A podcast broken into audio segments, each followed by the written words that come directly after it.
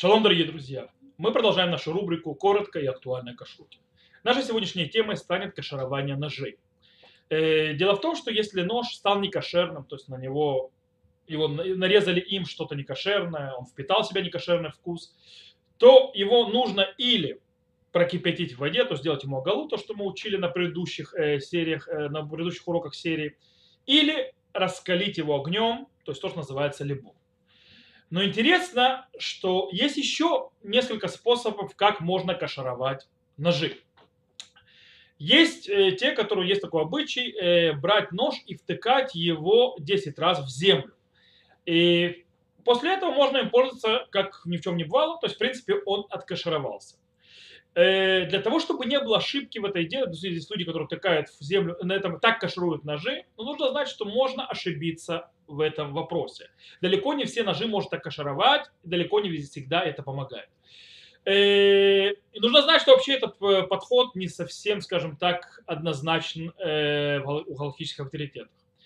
Если кто откроет Шурханарух, в разделе ЮРДА на 121 глава, 7 параграф, то он увидит очень интересную вещь.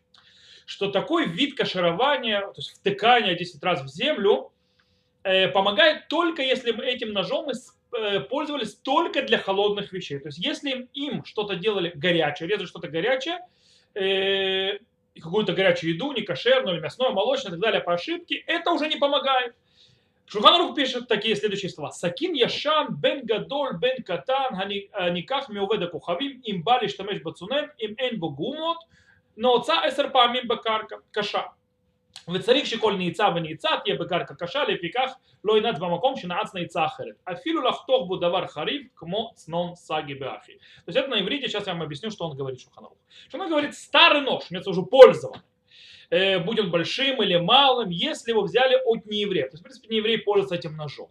Если человек собирается использовать его только для холодного, если нет в нем всевозможных зазорин или ямочек или дырочек, то он потыкает его 10 раз в землю, то есть в твердую землю, и нужно каждый раз между каждым втыканием и втыканием он должен менять место на этой земле, и земля должна оставаться твердой, то есть не рыхлой. В принципе, в чем есть смысл? Смысл в том, что тогда э, земля снимает с э, ножа ту налетевшуюся грязь или жир, который на нем лежит, и оно так счищается. Сегодня, кстати, э, это заменяет нам, возьмите любой скотч железный, которым вы моете посуду, возьмите фейр или другое моющее средство, тот же самый эффект. Э, ничем не хуже. Э, говорит Шханарух дальше. Таким образом, э, не будет тыкать, то есть потому что нужно, чтобы была всегда твердая земля, не будет втыкать в одно и то же место. Или каждый раз будет в другом месте. И тогда даже для того, чтобы резать им острые вещи, а острые вещи намного сильнее, скажем, вытаскивают вкус или пробуждают уже угасший вкус, тоже будет, например, например как речку, тоже можно будет делать так. То есть так говорит Шуханарух. То есть, в принципе, уже из слов Шуханаруха можно увидеть, кроме того, что для, для, не для всего подходит вот этот вот метод втыкания в землю, или в наше время мытье с ферри, или другим моющим средством с хорошим то скотчем, железным там э, хорошо отодраивать. И, э, кроме этого, то, что это не всему подходит, есть еще одно ограничение. Дело в том, что если нож не гладкий, а у него есть дырочки, вмятины, впадины, зубчики и так далее, то э, ему в этом случае даже огола не поможет. То есть, да, ему даже в кипящую воду не поможет его окунать.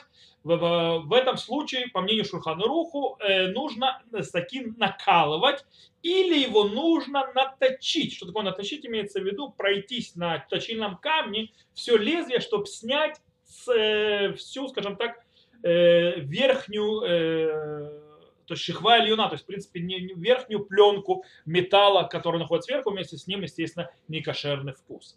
Э, с другой стороны, по мнению Рома, то есть подход Ашкиназов, изначально лучше не, скажем так, не заниматься э, кашированием ножом, э, каширование ножа посредством точильного камня. То есть, да, Рома не очень-то любит. Окей.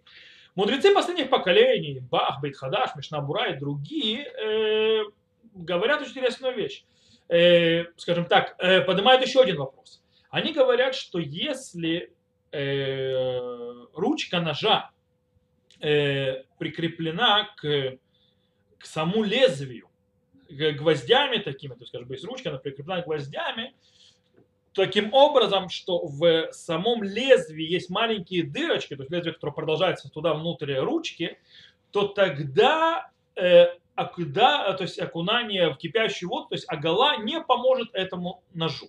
Правда, Ароха Шульхан э, тут э, замечает одну интересную вещь. Говорит, в наших ножах, когда э, ручка очень крепко прикреплена к э, лезвию, то не надо, то есть, скажем так, э, сильно переживать по поводу этого устражения. То есть это устражение не нужно. Почему? Итак, э, потому что не входит никакой грязи туда. То есть, в принципе, под ручку ничего не заходит. И так сказал на Аллаху, кстати, Раввад Йосеф, Хазуну Вадия, в законах каширования посуды, Раввадия добавляет и говорит, что место соединения ручки и лезвия вообще обычно никогда не прикасается с едой как таковов. То есть, в принципе, в то лезвие, то есть то лезвие, которое находится внутри, и там, внутри этого лезвия, э, то есть внутри этой ручки, то есть это прикасается с э, ручкой, там никогда в жизни еда не появляется. Таким образом, он считает, вообще не нужно в этом устражать. И достаточно того, чтобы вокруг, то есть, да, ручки очень хорошо-хорошо почистить перед тем, как э, то есть, кашировать. И тогда можно кашировать, опуская в кипящую воду нож. Есть те, которые устражили, есть те, которые облегчили. То есть, в принципе, есть два подхода. Тот, кто хочет устражить, ему есть на кого положиться устражить. Тот, кто хочет облегчить, ему есть на кого положиться, чтобы облегчить. Единственное, что напоследок э, стоит упомянуть, что, допустим, ржавчина на ноже является хатцеца. Если вы хотите сделать не либун, а именно агала, то есть, в принципе, опустить в кипящую воду нож, то нужно эту ржавчину снять. Итак, если подведем итог только для холодного. То есть если нож используется в холодном э, и его собирают использовать только для холодного, и по ошибке, допустим, мясным ножом нарезали масло, то ему можно его откашировать посредством или втыкания в землю в твердую, или посредством э, скотчем таким железным хорошо пройти для того, чтобы снять э, грязь вместе с хорошим моющим средством. Причем во всех, во всех уголках пройти. Э, проблема, что это не помогает ножам с зубцами. То есть, да, в этом случае нужно хорошо-хорошо помыть или об, обдать огнем, либо бункаль, э, нож, то есть с легким накалыванием, когда, то есть до того, как вы прикасаетесь бумагой, э, бумага начинает, туалетная бумага или салфетка начинает то есть, коричневой, с другой стороны, с не стороны, где огонь, она от лезвия этого начинает становиться коричневой, то есть, да, в принципе, загорается, можно сказать. Или сделать оголу. Но перед оголой нужно будет хорошо вычистить везде, и если есть ржавчина, тоже ее снять. На этом пока все. И с Божьей помощью мы на следующей неделе продолжим дальше разбирать другие аспекты кашрута.